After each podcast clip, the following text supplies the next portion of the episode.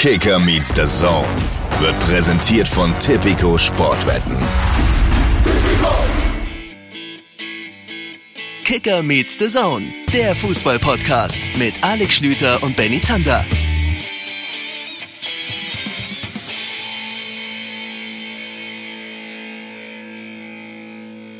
Einen schönen guten Tag und herzlich willkommen. Neue Woche, neue Folge Kicker Meets the Zone, der Podcast wie ein Abseitstor. Erst freut man sich riesig und dann wird man bitterböse enttäuscht.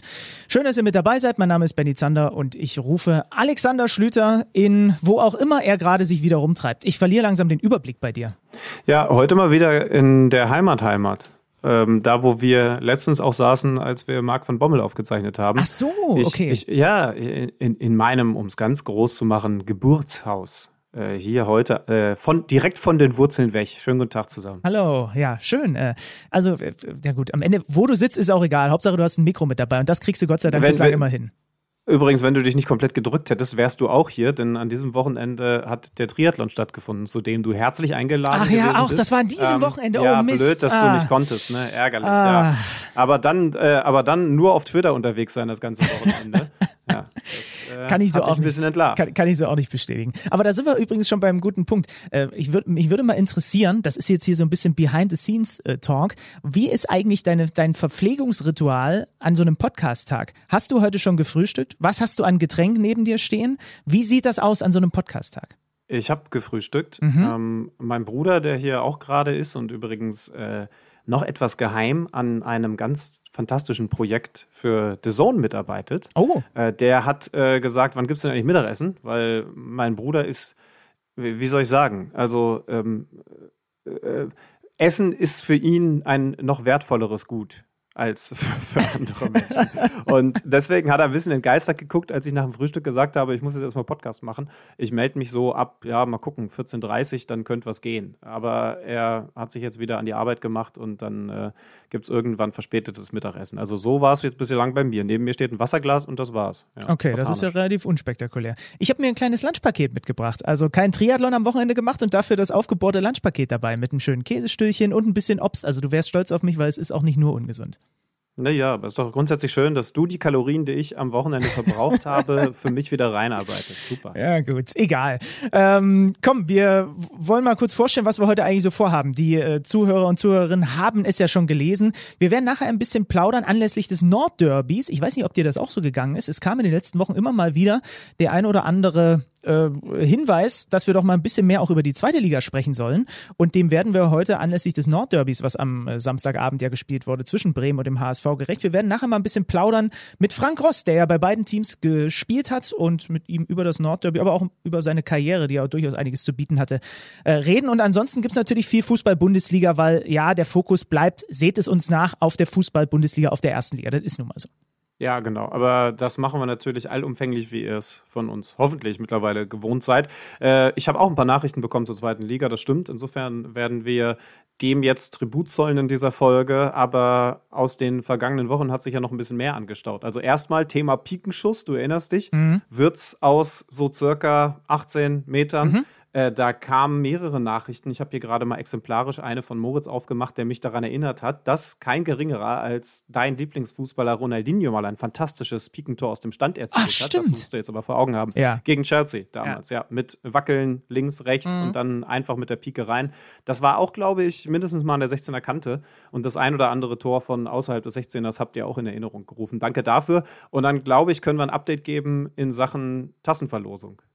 Ja, kurz und schmerzlos, weil so viel reingekommen ist und das auch gar nicht für uns jetzt möglich gewesen wäre, das alles so schnell zu scannen, sind wir einfach so dusselig und sagen, wir verlängern die, den Verlosungszeitraum nochmal um eine Woche. Also bis zum kommenden Podcast könnt ihr uns nochmal auf Instagram, Twitter, an den Kicker per Mail und so weiter eure Lieblingszitate aus jetzt über 100 Folgen Kicker Meets Zone schicken. Und wir haben, haben das tatsächlich alles gesammelt jetzt schon. Da sind sehr viele schöne Sachen dabei, wollten aber eben allen Leuten, die vielleicht auch jetzt erst, keine Ahnung, Freitag, Samstag, Sonntag unseren Podcast nachhören, da hat ja jeder seine eigene Routine, nochmal die Chance geben, ähm, da eben auch noch teilzunehmen. Und dann werden also fünf Kicker Meets the Zone Tassen verlost und nächste Woche ziehen wir dann die Gewinner, würde ich sagen.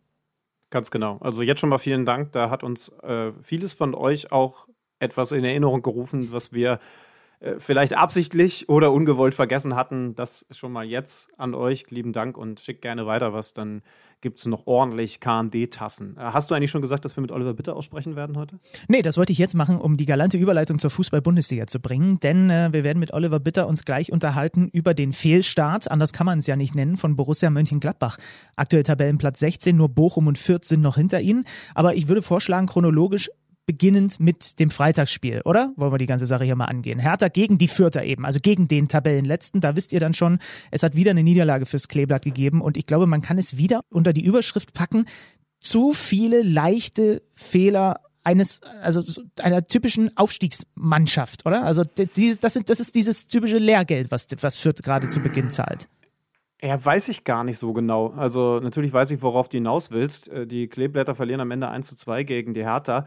Aber ich hätte jetzt einen anderen Ansatz gehabt, über den können wir gerne diskutieren. Du bist als Aufsteiger, gerade als äh, ein, ein Aufsteiger wie Fürth es ist, also so ein bisschen vergleichbar mit den Paderborns der letzten Jahre und was es da alles gegeben Düsseldorf, hat. Ja. Äh, Darmstadt, genau.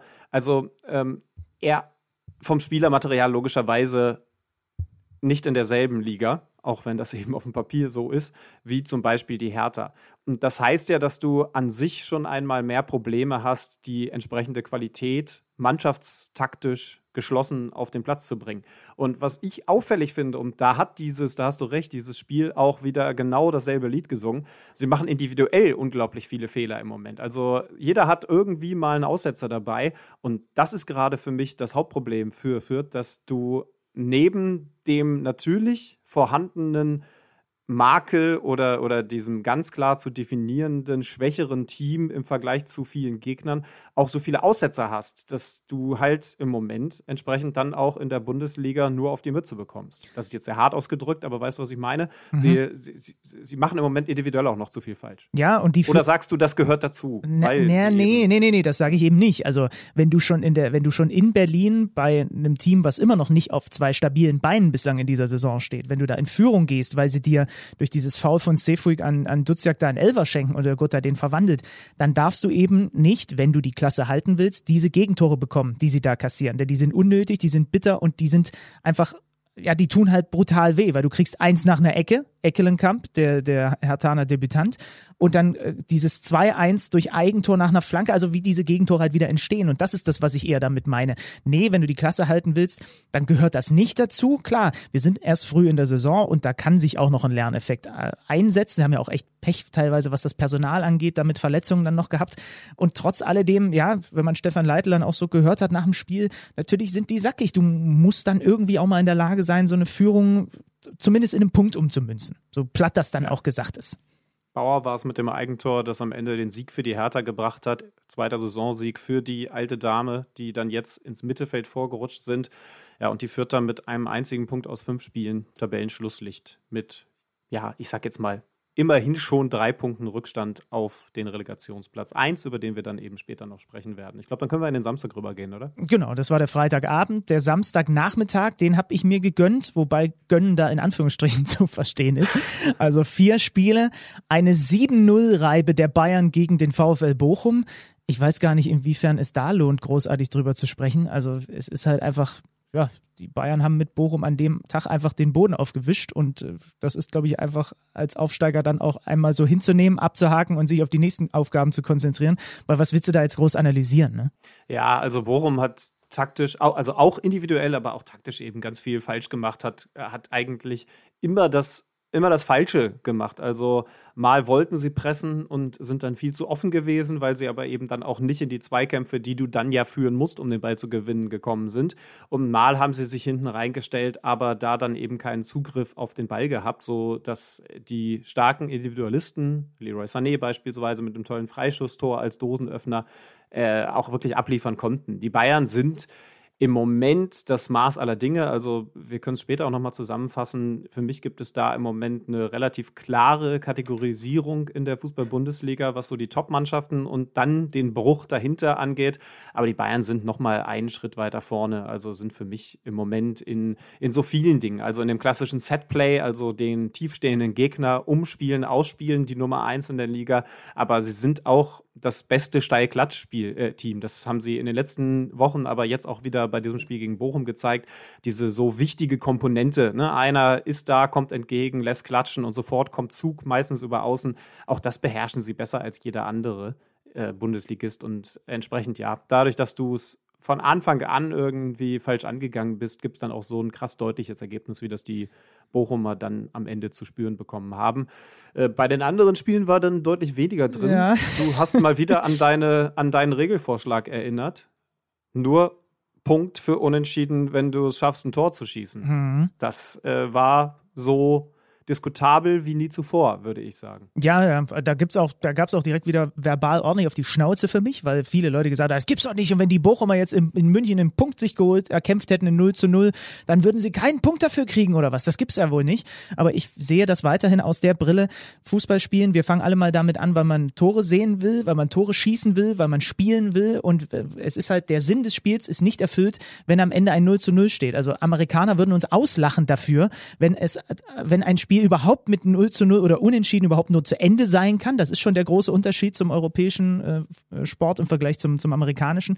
Und wenn es dann halt auch noch ein Unentschieden ist, wo noch nicht mal Tore gefallen sind, dann will ich zumindest keine der beiden Mannschaften dafür belohnen. Dann kamen natürlich, ja, Leute um die Ecke haben gesagt, na gut, was passiert dann? Dann machen die, wenn sie merken, 89. Minute, es steht noch 0-0, dann schießen sie sich gegenseitig jeweils einen rein, um 1-1 zu haben, damit wenigstens jeder einen Punkt mitnimmt weiß ich nicht, ob das wirklich so realistisch ist. Auf jeden Fall war der Samstagnachmittag drei Spiele außerhalb eben dieses Bayern-Bochum-Spiels. Ein einziges Tor war sehr, sehr zäh. Gut, bei Bielefeld-Hoffenheim lag es daran, dass die Bielefelder auch reihenweise dicke Chancen in der Anfangsphase verknödelt haben. Da ist mir übrigens noch aufgefallen, Fabian Klos, und das war am Tag davor bei Prinz Boateng bei der Hertha auch schon zu sehen, nach Auswechslung jeweils quasi zweiter Coach an der Seitenlinie. Das sehen wir in der Bundesliga jetzt immer häufiger, ne? dass diese Leitwölfe, nenne ich sie jetzt einfach mal, dann an der Seitenlinie quasi parallel zum eigenen Trainer mitcoachen. Leute, wann habt ihr zuletzt mal so richtig was verknödelt?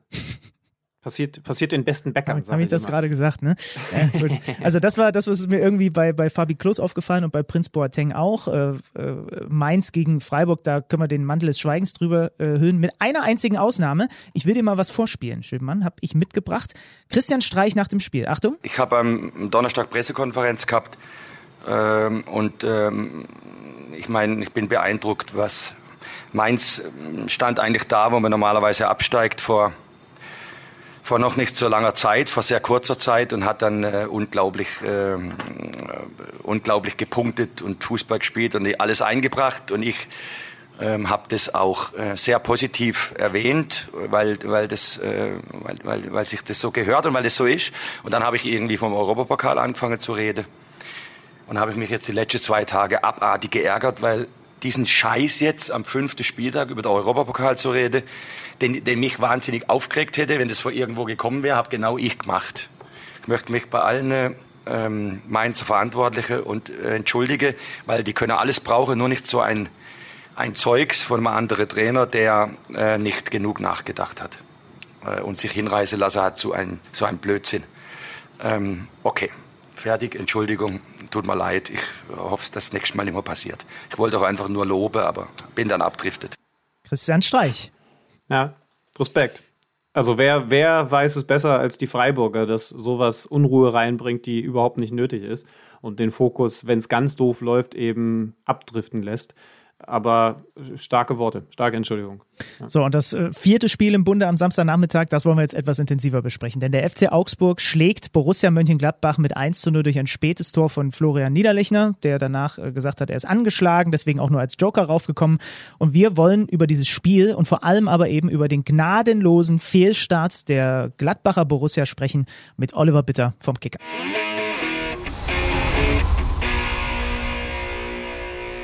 Liebe Leute, falls ihr den Kicker nicht sowieso schon gekauft habt, darf ich ein bisschen Werbung machen. Die Titelstory im heutigen Montagskicker lautet Der Fehlstart. Daneben seht ihr den Kopf von Adi Hütter und das Gladbacher Vereinswappen.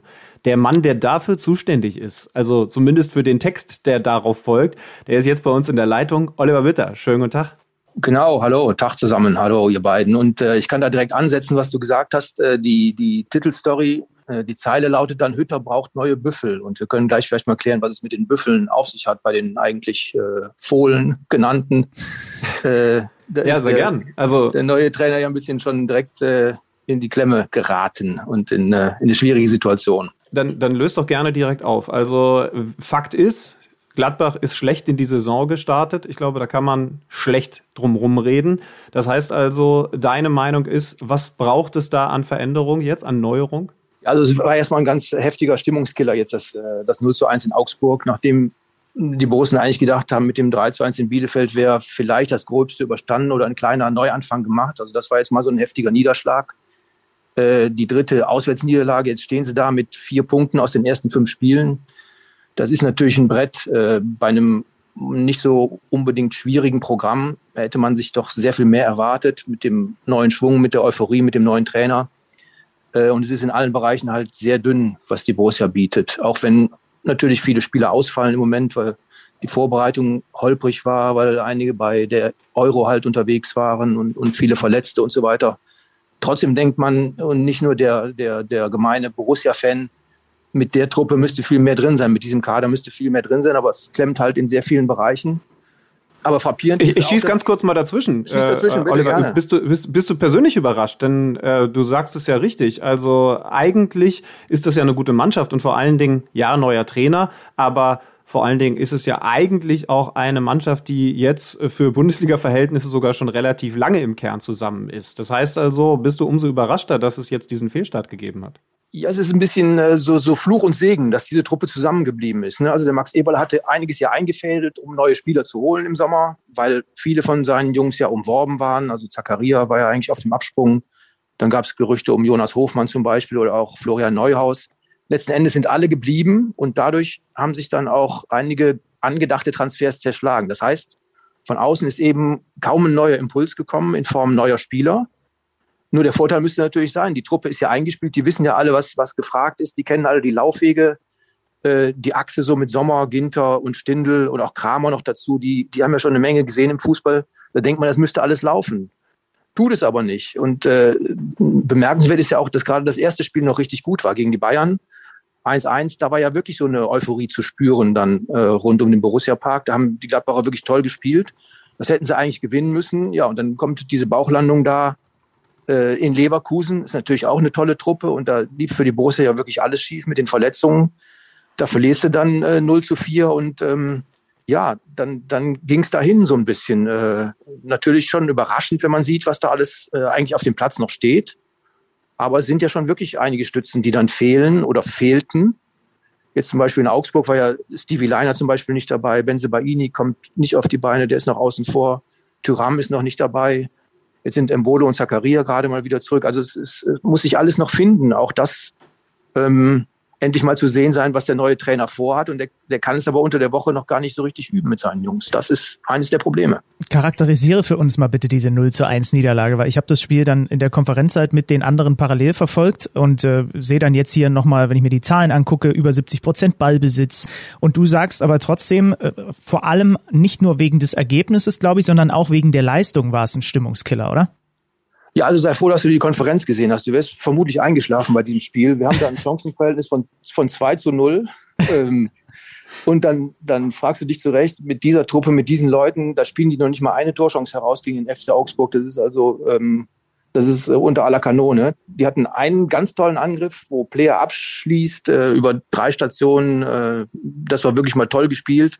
Schöner Kombinationsfußball, was die eigentlich auch können, die Gladbacher. Und da war dann knapp im Abseits der Bursche. Naja, und dann äh, denkst du, das Spiel schaukelt, äh, die Borussia schaukelt das Spiel so über die Runden mit einem, mit einem schlappen 0 zu 0 dann eben. Und dann macht gerade auch noch Nico Elvedi, der sonst ganz zuverlässig ist, dann auch noch so einen, so einen blöden Fehler, wo der Ball irgendwie da über den Schlappen rutscht.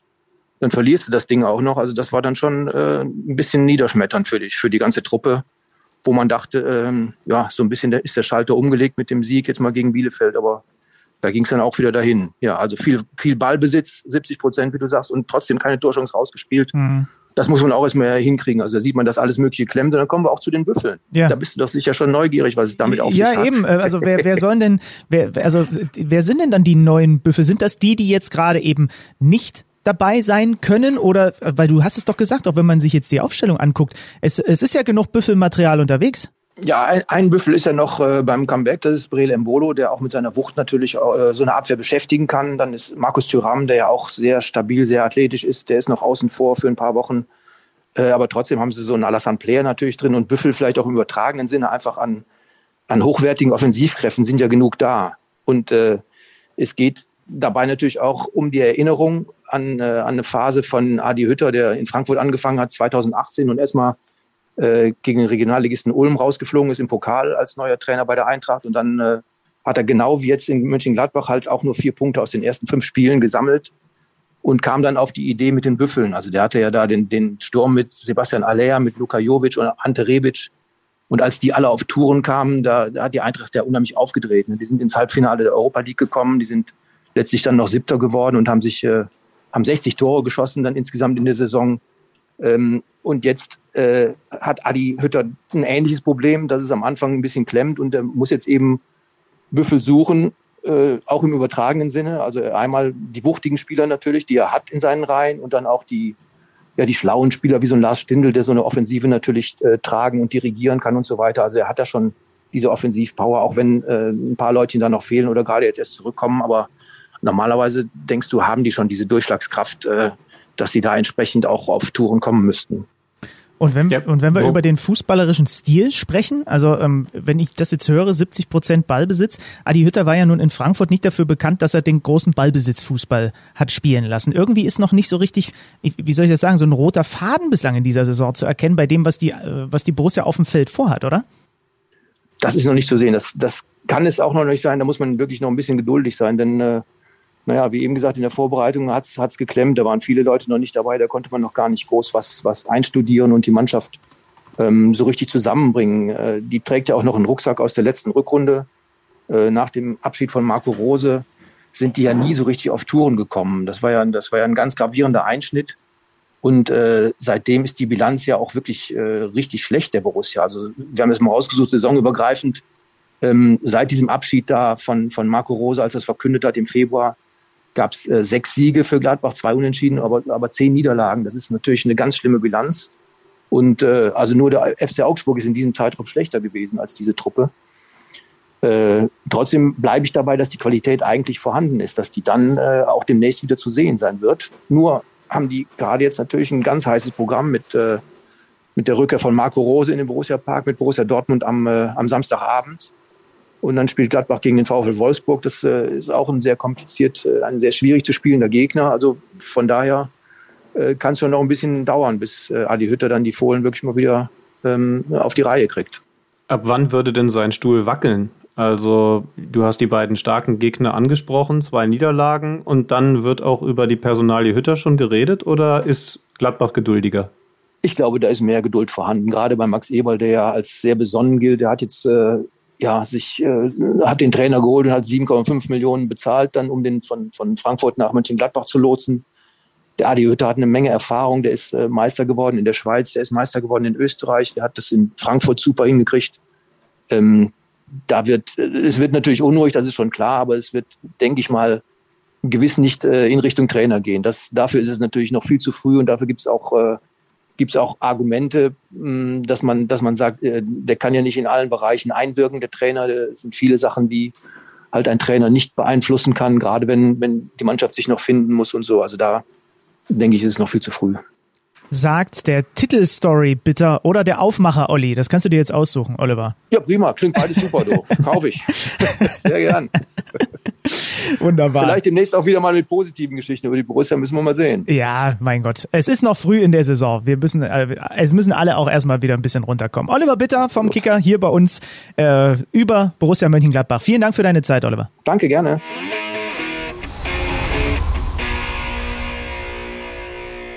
Es ist schon interessant, wie eine Mannschaft so komplett das Gesicht verlieren kann und ganz offensichtlich dann Probleme hat, es wiederzufinden. Jetzt kann man den Gladbacher Fans und natürlich der Mannschaft selber Hoffnung machen.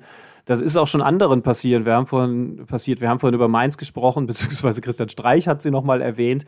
Das war aber ja zum Beispiel auch beim ersten FC Köln schon der Fall. Und wir wissen, in dieser Saison ist da wieder ein FC auf dem Platz, der funktioniert und der eben klar erkennbare und zwar richtig gute, starke Strukturen hat. Jetzt haben sie als eins gespielt gegen RB Leipzig in einem spektakulären Spiel. Es hätte, ich sag jetzt mal, das ist nicht schwer zu rechnen, auch mindestens 3-3 ausgehen können. Es wurden vier Tore abgezogen, weil der VAR sie zurückgenommen hat. Man muss dazu sagen, auch jedes Mal korrekterweise. Und trotzdem unterm Strich ein spektakuläres Samstagabendspiel. Ja, ich fasse kurz zusammen. Ne? Also zwei Tore, 32 Torschüsse, zweimal Aluminium. Das alles kommt ja noch zu diesen aberkannten Toren dazu. Also das war einfach ein überragender Kick. Und das Krasse ist halt wirklich, der FC, trotz den Leipzigern, die auch einen schweren Start in die neue Saison haben, im Punkt ab, weil er zum einen sich auch traut mitzuspielen, aggressiv zu sein, zum anderen auch gerade dieses, dieses Matchglück dann hat, auch mal in Führung zu gehen, wieder auch gegen Leipzig in Führung zu gehen und hinten natürlich, das kam dann am, am Ende auch noch mehrfach äh, zum Tragen, einen überragenden Torhüter hatte, ne, mit äh, Timo Horn. Und diese Gemengelage führt dann dazu mit einem Coach, der dich von der Seitenlinie erstens vor dem Spiel richtig eingestellt hat und während des Spiels immer wieder pusht, dass du als erster FC Köln plötzlich in der Lage bist, wie selbstverständlich einen Punkt gegen Leipzig zu Hause zu holen, mit den Fans dann auch noch im Rücken also wie selbstverständlich eben mit der Ergänzung 1, dass da viel Spektakel war und dass du dieses Spiel natürlich auch verlieren kannst, ja, weil so viel ja. passiert ist. Aber auch mit der Ergänzung 2, dass Duda in der Nachspielzeit sogar noch das leere Tor vor sich hat und da ein bisschen unglücklich verstolpert den Ball dann wieder Richtung Keeper schiebt, der eigentlich schon geschlagen gewesen ist bei seinem Abpraller. Also da hätte auch noch eine Menge mehr passieren können. Insofern kann sich Leipzig irgendwie am Ende mit dieser Aktion sogar glücklich schätzen, dass sie einen Punkt geholt haben, obwohl nicht alles schlecht gewesen ist. Ich habe sie ja am Mittwoch in Manchester gesehen, weil wir das Champions League-Spiel da vor Ort gemacht haben. Da haben sie dann am Ende doch klar aufgezeigt bekommen, dass Manchester City im Moment definitiv nicht ihre Kragenweite ist.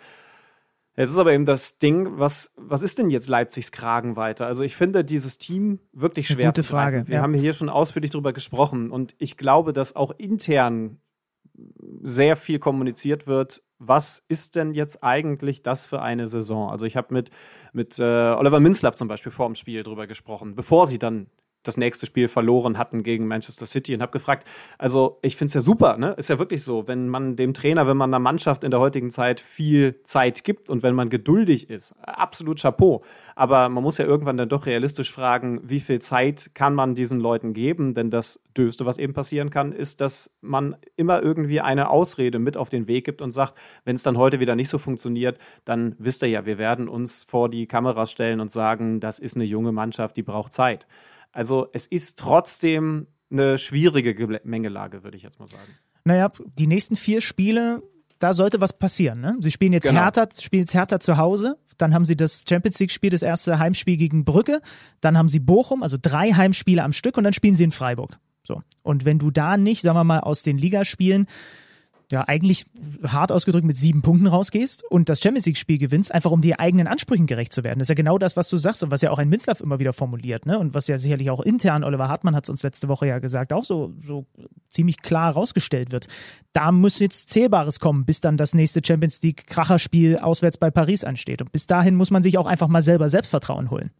Ja, wobei ich mir gar nicht sicher bin, ob, äh, also ich habe es nicht so gesehen, dass Oliver Minzlaff jetzt immer klar gesagt hat, wir wollen natürlich wieder in die Champions League kommen. Das ist unser Anspruch. Weil im Moment, finde ich, sind die Worte eher ein bisschen anders, dass sie versuchen, sehr viel Geduld zu vermitteln und sehr viel Druck rausnehmen wollen. Ist ja auch verständlich, mhm. aber natürlich wird das innerhalb der Mannschaft, innerhalb dieses, dieses gesamten, dieser gesamten Franchise kann man ja in dem Fall definitiv sagen, ein bisschen anders kommuniziert werden. Davon können wir zumindest mal sehr, sehr stark ausgehen. Also es gab jetzt auch ein paar Lichtblicke. Ne? Kunko zum Beispiel hat sehr, sehr gut gespielt und es waren zum Beispiel dann auch mal ein paar ganz typische RB-Aktionen zu sehen. Das finde ich ist das größte Problem, wenn wir gerade eben bei Gladbach gesagt haben, dass dieses dieses, dieses Gesicht der Mannschaft noch nicht zu erkennen ist. Bei RB gab es jetzt zumindest mal ein paar Umschaltmomente nach Pressing und dann überfallartig nach vorne, natürlich angeführt von diesem wahnsinnig agilen, schnellen Nkunku. Also da war jetzt zumindest DNA RB zu erkennen, aber das reicht natürlich noch nicht. Bei mir steht hier Zitat, ein Kunku ist eine Maschine, großgeschrieben, Ausrufezeichen. Äh, diese Technik, dieses Tempo, ja, fünf Torschüsse, bei den Abschlüssen hat er noch Luft nach oben, muss man ehrlich sagen, äh, sein. Da kann er sogar noch effizienter sein, aber der ist auch noch jung und eigentlich kann der in zwei Jahren auch nicht mehr in Leipzig spielen. Ne? Wenn der jetzt auch noch ein paar so einer Champions League-Leistungen hinlegt, dann ist der in zwei Jahren auch irgendwo anders. Das stimmt, aber trotzdem ist er jetzt erstmal die große Hoffnung. Ich finde, das größte Problem für Leipzig ist, dass sie nicht mehr so homogen komplett Leipzig-DNA aufgestellt sind wie noch vor der Nagelsmann-Ära. Denn überleg mal, Danny Olmo, wir beide finden den total toll, er hat eine großartige Europameisterschaft gespielt, aber wir wissen ja auch, dass RB mit dem Stil, den sie jetzt spielen wollen, ja eher wieder zu den eigenen Wurzeln zurückkehren wird. Ne? Umschalten und gar nicht so den Ballbesitz Fußball spielen, den Julian Nagelsmann gespielt hat und spielen wollte. Hat er ja auch hinbekommen. Dani Olmo ist ein ganz typischer Nagelsmann. Das ist ein ganz typischer Ballbesitzspieler.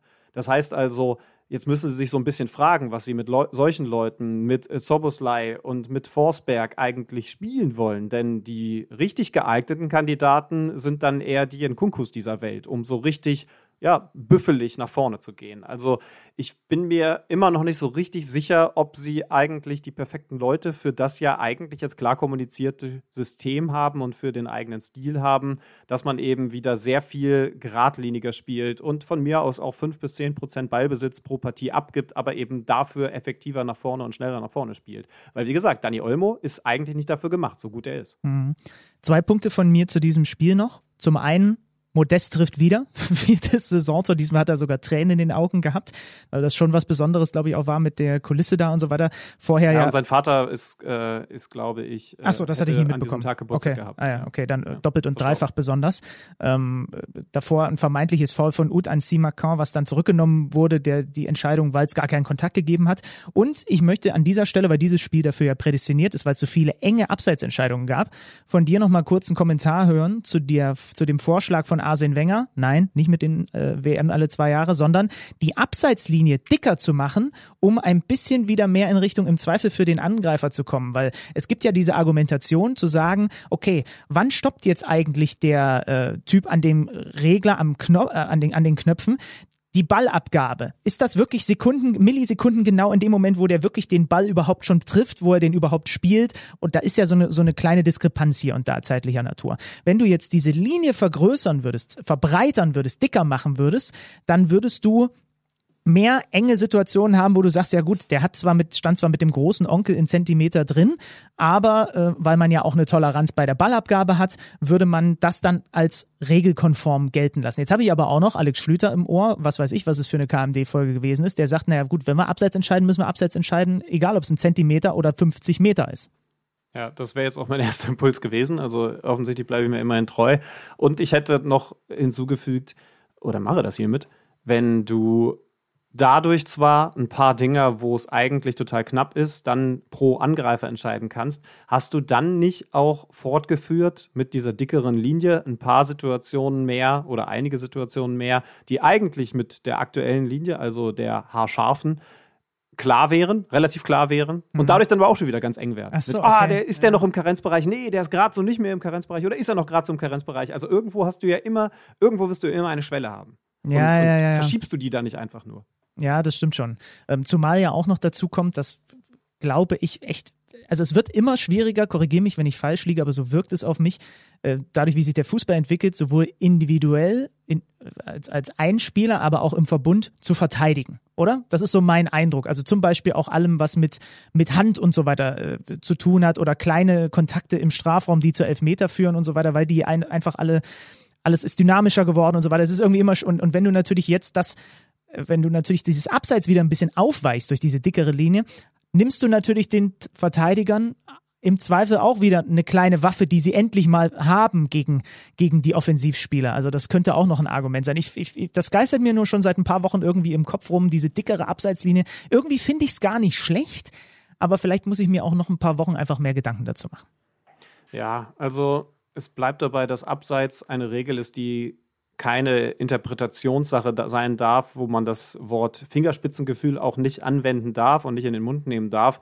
Aber äh, ich denke auch noch ein bisschen drauf rum. Vielleicht, äh, auch ihr seid natürlich wie immer herzlich eingeladen. Hashtag kam die Podcast. Vielleicht ist es tatsächlich eine schöne Ausrichtung im, im Sinne des Angriffsfußballs. Aber also erster Gedanke, Abseits ist halt, wenn Abseits ist und kein Abseits ist halt, wenn kein Abseits ist. Da brauchst du keine dickere Linie für. Ich mache mir aber nochmal einen Kopf. Schön ist im Übrigen, dass ich gerade hier ein Plädoyer dafür gehalten habe, dass es immer schwieriger wird zu verteidigen und gleichzeitig aber den Punktgewinn bei 0-0 abschaffen möchte. Äh, ich bin auch unglaublich stringent.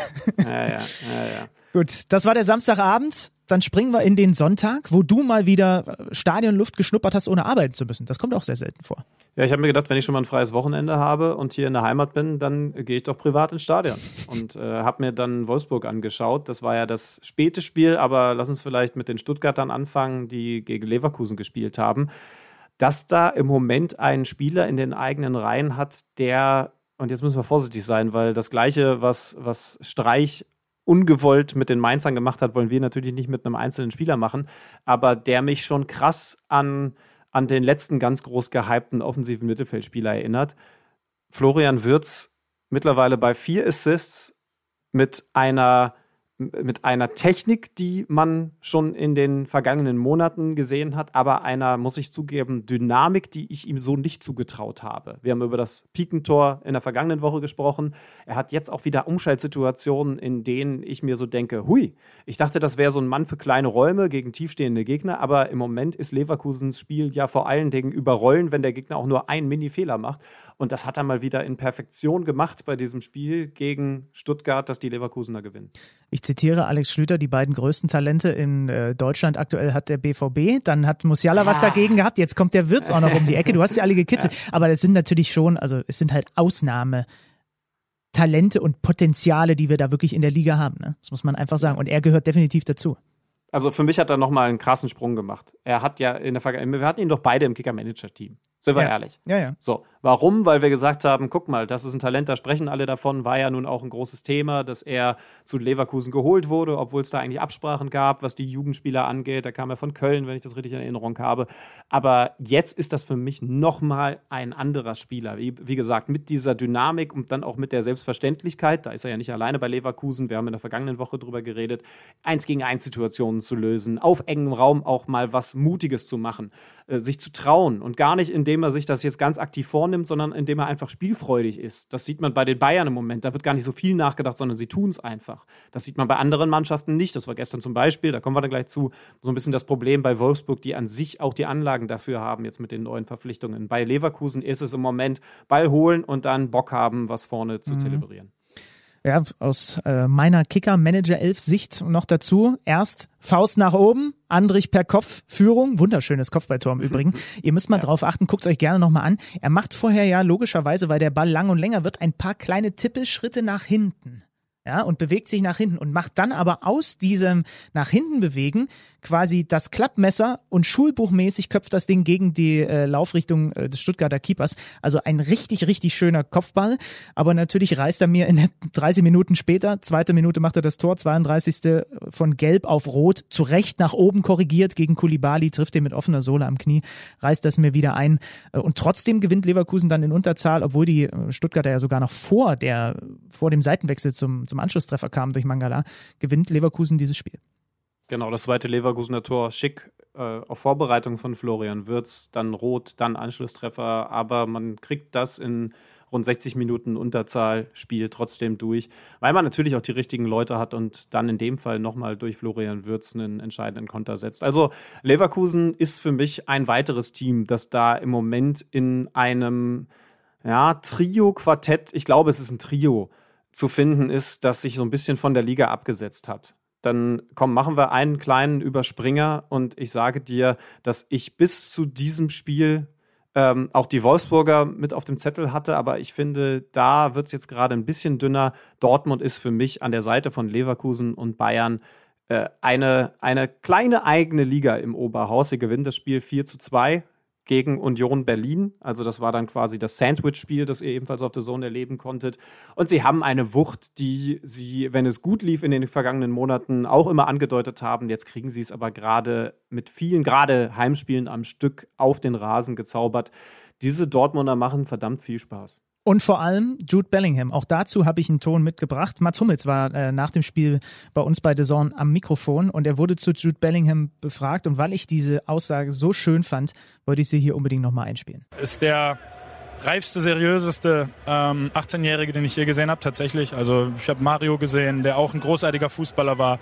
Ähm, auch eben schon von der Art zu spielen seriös. Jude ist aber jetzt schon auch einer, der vorangeht. Also ist jetzt schon einer der lautesten im Team. Äh, großartiger Junge. Ich glaube, ich habe schon 25 Mal in dem Jahr jetzt gesagt, dass ich ihn einfach nur liebe. Ein großartiger Spieler, großartiger Typ wird, wird seinen Weg zu 100% gehen, ohne dass es einen Zweifel daran gibt. Sagen wir mal so, ich, ich, kenne diverse weibliche Menschen in meinem näheren Umfeld, die hätten auch gerne, dass Mats Hummels mal sagt, dass er sie liebt. Aber Jude Bellingham hat er das offensichtlich jetzt schon mehrfach gesagt. Er hat sich definitiv verdient. Ich weiß nicht, ob das die Frauen in deinem Umfeld auch genauso verdient hätten. da halte ich mich raus, aber, aber Jude Bellingham, lass dir das von dem Mann, der dieses Zitat über die beiden größten Talente der Bundesliga losgeworden ist, sagen, der ist tatsächlich ein, ein Spieler, der eigentlich unfair reif ist im Kader von Borussia ja. Dortmund. Und natürlich macht Holland Holland weiter, äh, Holland Ja, aber wie? Also, aber wie? Ja. Also dieses Volley-Ding zum 4 zu 2, quasi der Volley-Lupfer nach äh, dem, dem, dem Pass von, von Mats Hummels, der natürlich auch wieder erste Sahne war.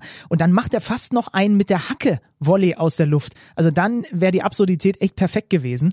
Äh, Im Übrigen auch wieder das erste Tor, Erling Haaland, per Kopf. Da hat sowohl Mats Hummels als auch Marco Rose danach darauf hingewiesen das ist jetzt dann quasi der neue Cheatcode für diese Saison, denn da hat mhm. er intensiv dran gearbeitet an seinem Kopfballspiel und äh, genauso übrigens wie Meunier offensichtlich an seinem Flankenspiel. Ja, unfassbar, oder? Seine Vorbereitung. Also das ist doch Wahnsinn. Und Mats hat, glaube ich, auch sinngemäß gesagt, na gut, das bringt Erling im Zweifel in dieser Saison zehn Tore dadurch, dass er dieses Kopfballspiel jetzt mit so reinbringt in seine, in, in sein Waffenarsenal, um es mal hart zu formulieren. Dann hast du Guerrero noch gehabt mit diesem Traumtor zur Führung, ne? der hat letzte Woche schon so ein Wahnsinnsding da reingemacht per Freistoß. Und trotzdem muss man halt sagen, Union hört nicht auf, ne? Also äh, kriegen diesen Nackenschlag mit dem Eigentor und eigentlich war das Spiel schon tot. Aber komm nochmal zurück, Elfmeter Kruse, dann Vogelsammer. Und das ist eben diese Qualität, die Union Berlin hat. Ich hatte den Eindruck, sie waren dann aber schon auch ein bisschen platt von dieser äh, Conference League-Geschichte äh, dann noch. Das ist ja auch erstmal was, wo man sich rantasten muss. Aber Respekt an Union und trotz alledem ist es natürlich mal wieder schon beeindruckend gewesen, was Dortmund da gemacht hat.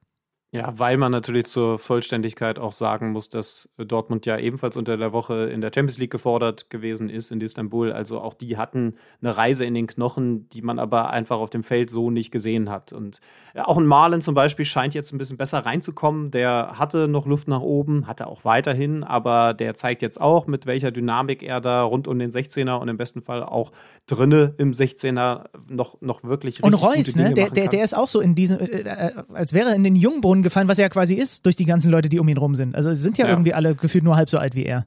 Ja, einzig bittere Nachricht oder zumindest eine von wenigen bitteren Nachrichten bei Borussia Dortmund, dass Julian Brandt jetzt erstmal wieder ausfällt. Ne? Der hatte ja, ja auch Spaß gemacht und ja, ist jetzt muskelverletzt erstmal wieder raus. Das zieht sich leider durch seine Karriere. Enorm ärgerlich, enorm ärgerlich. So, dann erzähl mir mal ein bisschen was über Wolfsburg äh, Frankfurt. 1-1 am Ende. Ich habe das Spiel natürlich auch gesehen, aber es ist halt auch immer noch mal was anderes, wenn man es im Stadion so äh, verfolgen kann. Ja, war für mich auch mal wieder ganz schön, einfach oben zu sitzen und äh, schlaue Dinge runterzubrüllen. Das, also, das machst du doch nicht, gib's ja, doch zu. Das hast du doch nicht ich gemacht. Mach's, ich, ich mach's einfach genauso, wenn ich ein Mikrofon da unten habe. Aber jetzt habe ich es einfach mal reingebrüllt. Habe Roy Preger getroffen übrigens. War, war schön, den mal wieder zu sehen. Äh, einst mein, noch zu Uni-Zeiten, mein erster Interviewpartner, Roy Preger. Legende. Ja, ja, super netter Typ auch, muss ich einmal loswerden. Ja, Wolfsburg habe ich in der Champions League ja schon gesehen gegen Lille. In Lille, da haben sie mich enttäuscht. Das finde ich war das schwächste Spiel der Saison. Da konnten sie am Ende froh sein, noch unentschieden gespielt zu haben, auch in Unterzahl. Brooks war ja runtergeflogen. Hier müssen sie sich eher ein bisschen ärgern. 1 zu 1 gegen Frankfurt. Es war kein richtig, richtig gutes Spiel von Wolfsburg, aber sie waren eigentlich näher an den drei Punkten als die Eintracht, die ich jetzt spielerisch, muss ich schon sagen, enttäuschend fand. Äh, Marc van Bommel hat bei Wolfsburg ein bisschen rotiert. Barco, Brooks, Philipp, Rosillon raus, unter anderem Luke Bacchio neu. Da sehen wir dann auch, da haben wir gesehen, dass Wolfsburg durch diese Wechsel, also mit einem Zugang wie Luke Bacchio, aber auch einem Neuzugang wie Metscher, der ebenfalls in der Startaufstellung war, schon auch noch mal ein paar andere, ich nehme dein martialisches Wort auf Waffen hat, weil die beiden Geschwindigkeit bringen, die jetzt ein Renato Steffen zum Beispiel in der vergangenen Saison auch noch ein Brekalo oder Meme, die so definitiv nicht in den Kader gebracht haben. Und das hat man dann auch immer wieder gesehen. Also da waren, da waren gute Angriffe, wo man einfach sieht, da ist es das geradlinige nach vorne laufen, was dann vielleicht mit einem guten Diagonalball auch direkt in den 16er führt. Man muss aber auch sagen, und dann sind wir beim Gegentreffer, denn Wolfsburg ist mit Rückstand in die Kabine gegangen. Der gute Lücke Bacchio hat ja bei der Hertha in den vergangenen Jahren jetzt schon nicht zwingend dadurch geglänzt, dass er fantastisch gegen den Ball arbeitet, hat jetzt auf der rechten offensiven Seite gespielt und äh, ja, nicht umsonst wurde der Gegentreffer auf genau ja, über genau seine Seite, nämlich mit nicht gerade optimaler Rückwärtsarbeit von Lücke Bacchio eingeleitet. Und dann im Zentrum, weil die Wolfsburger einfach mal einen kompletten Angriff lang der Frankfurter zu weit weg von den Leuten gestanden haben, abgeschlossen. Äh, 1 zu 0 Pausenführung, aber wie gesagt, dann ein Wout Wechos in der zweiten Halbzeit mit dem hochverdienten Ausgleich. Der hat auch noch einiges anderes verballert, hat selber dann gesagt, ein Tor ist eigentlich zu wenig.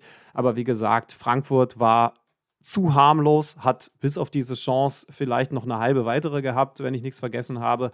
Und Wolfsburg, auch wenn nicht richtig gut, war näher dran an den drei Punkten. Und ich glaube, nach dem richtig guten Saisonstart waren ja überhaupt die ersten zwei Punkte, die man jetzt mal hat liegen lassen, muss ich trotzdem nicht tot ärgern. Ja, das wollte ich gerade sagen. Ne? Es, es kommt fast eine Spur zu, ja, zu negativ. Ne? Also sie haben immer noch nicht in dieser Saison dann seit dieser komischen Pokalnummer verloren. Ja, Champions League, das war überschaubar und trotzdem dann halt ein Punkt. Äh, Oliver Glasner zum Beispiel hat nach dem Spiel, glaube ich, gesagt, äh, der Druck in der zweiten Halbzeit von Wolfsburg war schon krass. Wer ist eigentlich emotionaler? Äh, Wechhorst oder Haaland? Die nehmen sich beide nicht viel, ne? Also auf dem mhm. Feld sind die beiden, glaube ich, echt die krassesten, die wir in der Liga haben. Ja, und halt auch nicht umsonst zwei Mittelstürmer, ne? Das, ja, das, ja. Das, also die spielen auf dem Feld nochmal so ihr eigenes Spiel mit durch. Und das ist ja auch irgendwie gut so. Die dann eben, ich glaube, so ein Wechhorst, den kannst du permanent fragen, wie viele Ballkontakte er schon hatte, wie viele Schüsse er schon aufs Tor gegeben hat. Und ich glaube, bei Haaland ist es genauso. Also dieses Individuelle, dieses vielleicht auch egoistische Denken in diesem Mannschaftsspiel, das zelebrieren die beiden und das führt am Ende dazu, dass die Mannschaft besser ist. Weil, weil so ein Wechhorst, das hast du so richtig gemerkt, geladen war, dass der ein, zwei Dinge hat an die Latte geköpft, hat einen aus kurzer Distanz rübergeschossen nach guter Flanke.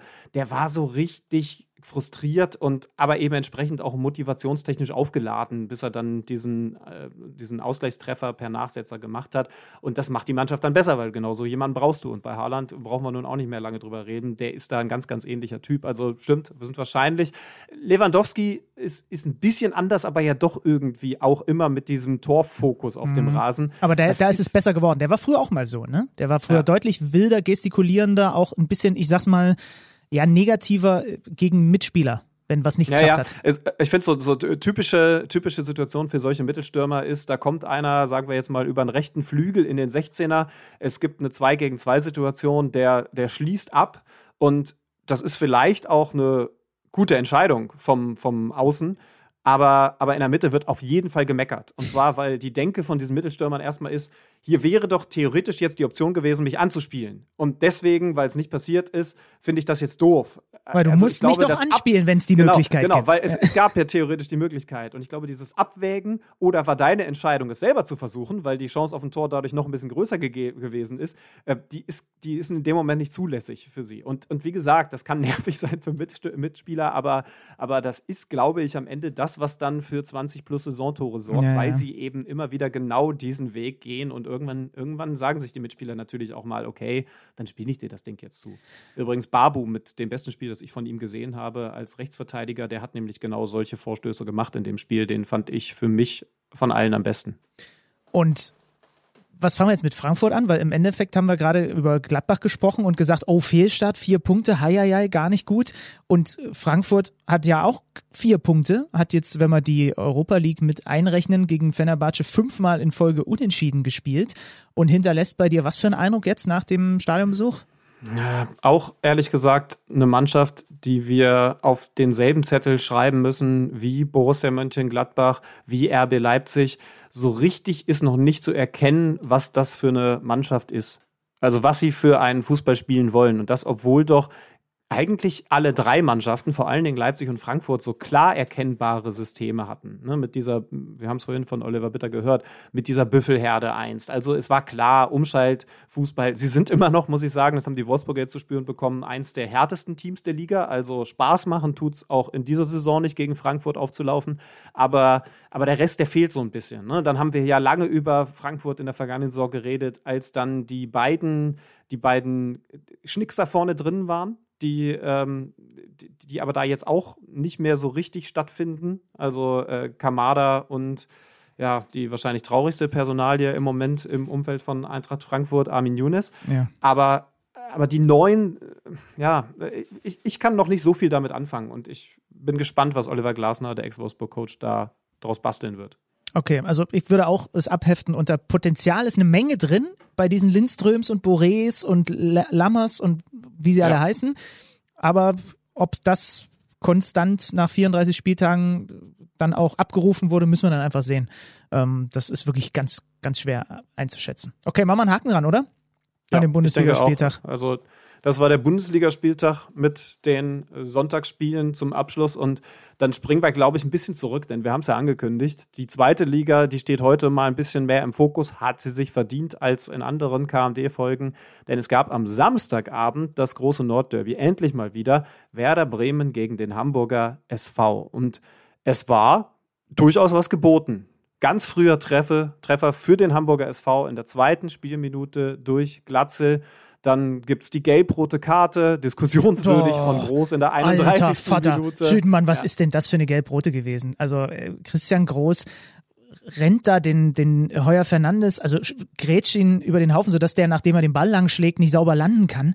Und nach 31 Minuten bist du nicht nur in Rückstand, sondern hast auch noch deinen Kapitän verloren und einen Mann weniger. Ja. 45 plus 1 ist 2 zu 0. Und ähm, dann zumindest wieder Ausgleich, was die Spieler auf dem Feld angeht. In der 52. Minute sieht Schonlau gelb-rot für den HSV oder besser gesagt gegen den HSV, weil die dann eben auch einen Mann weniger hatten. Kriegen es aber, auch wenn die Werderaner logischerweise am Ende nochmal gedrängt haben über die Zeit. Da gab es noch ein, zwei gute Abschlüsse, aber am Ende geht der HSV als Derby-Sieger raus und ja, ich würde Ja, sagen, also die bevor wir krasseste, ja, warte, die, Ja? krass, die krasseste Nummer würde ich gerne einmal noch mit dir äh, ab, abheften. Äh, dieses Freistoßtor von Duxch, es ist ja dann schon so gewesen, äh, also Bremen hatte ja dann auch hinten raus, äh, Füllkrug hatte noch seine Chancen. Duxch Genau. macht ja eigentlich den, macht ja per Freistoß eigentlich das 1-2. Und dann ist natürlich die Nummer, dass leider Mitchell Weiser, und er ist so ehrlich gewesen, dass er es nach dem Spiel einfach zugegeben hat, die Regel nicht kannte, dass man äh, mittlerweile, und das ist glaube ich seit zwei Jahren so, sobald eine Mauer aus mehr als zwei Spielern besteht, muss man als Gegner einen Meter Abstand halten zu denen. Ne? Wir haben das zum Ja. Beispiel bei der EM gesehen, da haben manche dann so Sichtschutzmauern aufgestellt, aber die mussten halt einen Meter davon entfernt sein. Und er rennt kurz vor der Ausführung von Duxch in die Mauer rein. Man sieht, es gibt so eine Zeitlupe, wo man Haier sieht, der sofort auf ihn zeigt und in Richtung Schiedsrichter, was macht denn der hier? Der darf hier gar nicht rumstehen. Und so wird dieser schöne Freistoßtreffer zurückgenommen. Es passiert dann tatsächlich auch mal Fußball-Bundesliga-Profis, dass sie einfach die Regeln nicht drauf haben. Ja, denn egal, ob Oder Zweitliga-Profis, zweite Liga, ja. das genau das, das, also so, so ehrlich und sympathisch er das dann zugegeben hat, so klar muss man natürlich sagen, das muss er auf dem Schirm haben. Also, wenn du dieses Spiel mit Geld verdienen spielst, dann solltest du das drauf haben. Ist, ist, ist doof gelaufen, äh, ärgerlich, aber und ja, es wird ihm auch nicht nochmal passieren in seiner Karriere. Aber auch das ist wichtig, nochmal zu betonen, dann natürlich die richtige Entscheidung vom Schiedsrichter, das Ding Ja, ja. zurückzunehmen. Ja. So, und dann würde ich doch vorschlagen, also das war so, der Spielfilm war wirklich ein interessantes Spiel. Was habe ich gelesen? Tim Wiese ist noch aus dem Stadion geflogen, weil er in eine VIP-Loge rein wollte, aber irgendwie kein Bändchen hatte und dann hat sich das hochgeschaukelt. Egal. Äh, wir reden jetzt ein bisschen über das Derby mit dem Mann, der für beide Vereine gespielt hat. Wir haben es vorhin angekündigt, mit äh, Frank Rost bei Bremen gespielt, beim HSV gespielt, eine sehr interessante Karriere gehabt und wir wollen mit ihm ein bisschen über die Faszination Nordderby und auch über seine Bundesliga-Karriere plaudern.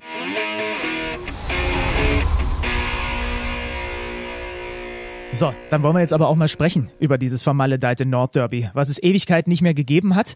Es hatte eine Menge zu bieten. Dreieinhalb Jahre haben wir drauf gewartet. Ja, jetzt ist es aber halt eine Liga tiefer, das Ganze. Und wir spre sprechen mit einem, der einige dieser Nordderbys auch selber erlebt hat. Und zwar wohlgemerkt auf beiden Seiten. Deswegen freue ich mich sehr, dass er heute hier mit dabei ist. Einen wunderschönen guten Tag und liebe Grüße, Frank Rost. Guten Tag. Frank, sag mal, wie, wie hat dir denn, fangen wir mal ganz platt an, wie hat dir denn dieses Nordderby, Zweitliga-Nordderby, klingt immer noch ein bisschen komisch, finde ich. Wie hat's dir denn gefallen, dieses Spiel? Ja, es, äh, ich, ich wurde ja von diversen Leuten schon gefragt, wie das ausgeht und äh, ich glaube, ich habe recht gehabt, weil ich gesagt habe, wer den ersten Fehler macht, der, der, der verliert das Spiel und, und die Bremer waren noch in der Kabine ne? und dann hat's ja schon geklingelt und äh, insofern das Spiel war nach meinem Dafürhalten dann auch entschieden, weil einfach in der zweiten Liga sich das so bestätigt. Da- In der ersten Liga ist die fußballerische Klasse immer noch da, dass man auch mal was lösen kann, aber in der zweiten Liga da wird dann verteidigt und gut gestanden und da reicht dann auch manchmal die Klasse nicht mehr aus, um, um Spiele einfach auch deutlich mal zu drehen. Ne? Also auch die Bremer tun sich sehr, sehr schwer mit Tore schießen. Also insofern war mir das dann klar, das Spiel ist entschieden nach dem 1-0. Wie war es denn um deine Gefühlslage bestimmt? Also wie gesagt, nach dreieinhalb Jahren gab es endlich mal wieder ein Nordderby. Es war flutlich, es waren 21.000 da, aber trotzdem ist es halt nur ein zweitklassiges Nordderby äh, gewesen. Hat das bei dir dann dementsprechend auch so ein bisschen die, die Vorfreude getrübt, sagen wir mal? Ja, dieses Derby lebt ja eigentlich so richtig von diesen vier Spielen damals. Ne? Da wurde das ja so sehr, sehr emotional und sehr hochgekocht. Ähm, jetzt, ja klar, ihr sprach es schon an, Zuschauer fehlen, das ist mal das eine da kommt nicht so richtig Stimmung auf, obwohl es jetzt schon sehr, sehr gut war mit den 21.000, dass du überhaupt mal wieder ein paar Zuschauer drin hast. Aber insgesamt, es ist halt zweite Liga, ne? Und äh, insofern mag das jetzt aus meiner Sicht vielleicht ein bisschen überheblich klingen, aber ja, das ist halt zweite Liga, das ist so ein bisschen Existenzkampf und äh, nicht mehr, nicht weniger. Äh, an die Zeiten, wie es vielleicht mal war, da wird man so schnell nicht mehr anschließen können. Ja, ich glaube, da können wir ganz klar mit einer Zunge sprechen. Also du hast schon spektakuläreres, logischerweise auch höherklassiges in Sachen Nordderby erlebt. Was ist denn so die, die prägendste Erinnerung, wenn du jetzt zurückblickst auf deine Duelle Bremen, Hamburg? Was kommt dir als erstes in den Sinn? Ja, das kommt darauf an, aus welcher Sicht ich das jetzt sehe. Als, als genau das möchte ich wissen. Als, als Bremer muss ich sagen, war es gegen HSV eigentlich immer sehr erfolgreich.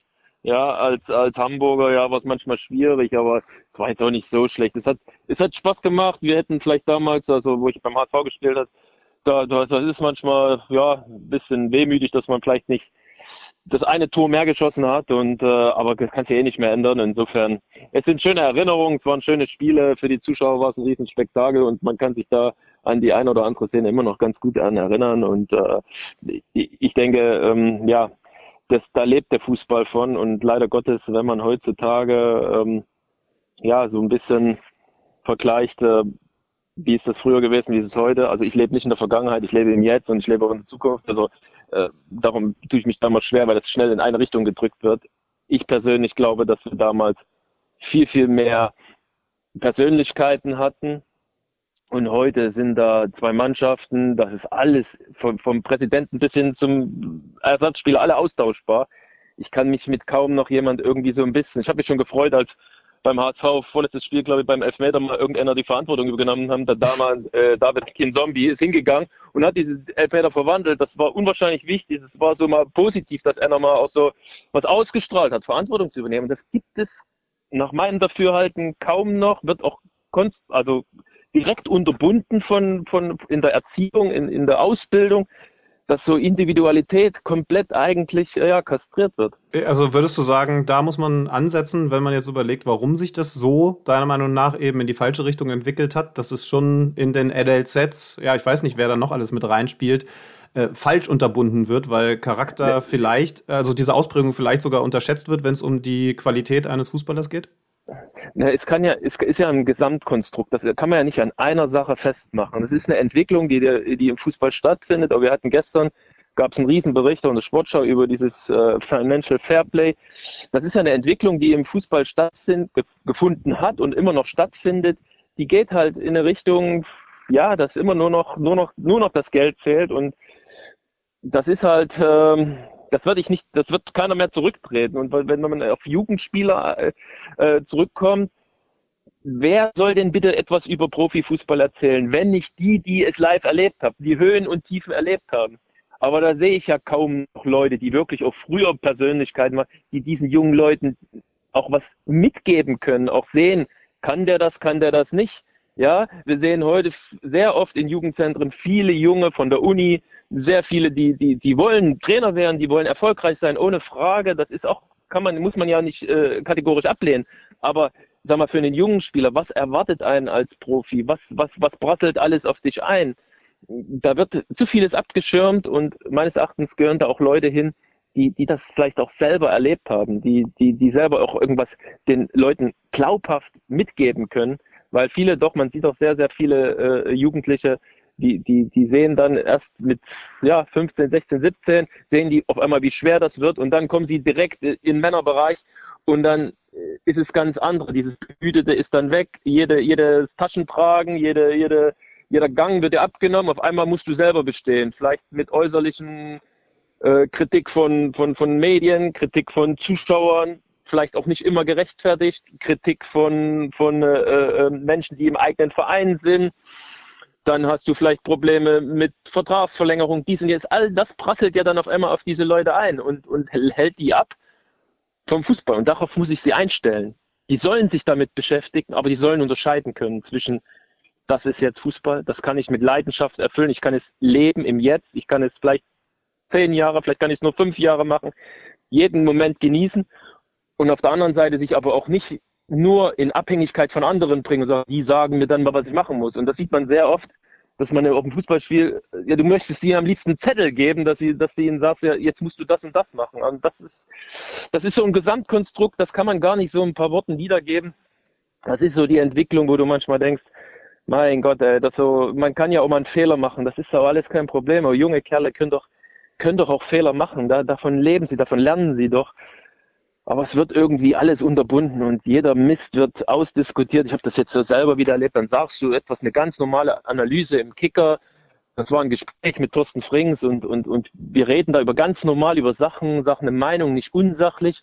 Und am Ende gibt es tausend Portale, die machen aus einer Headline nicht den Inhalt, aus der, aus der Headline machen die einen richtigen Reiser, wo du sagst, was ist das für eine Idiotie? Da geht doch kein Normaler mehr hin und sagt noch irgendwas. Ne? Mhm.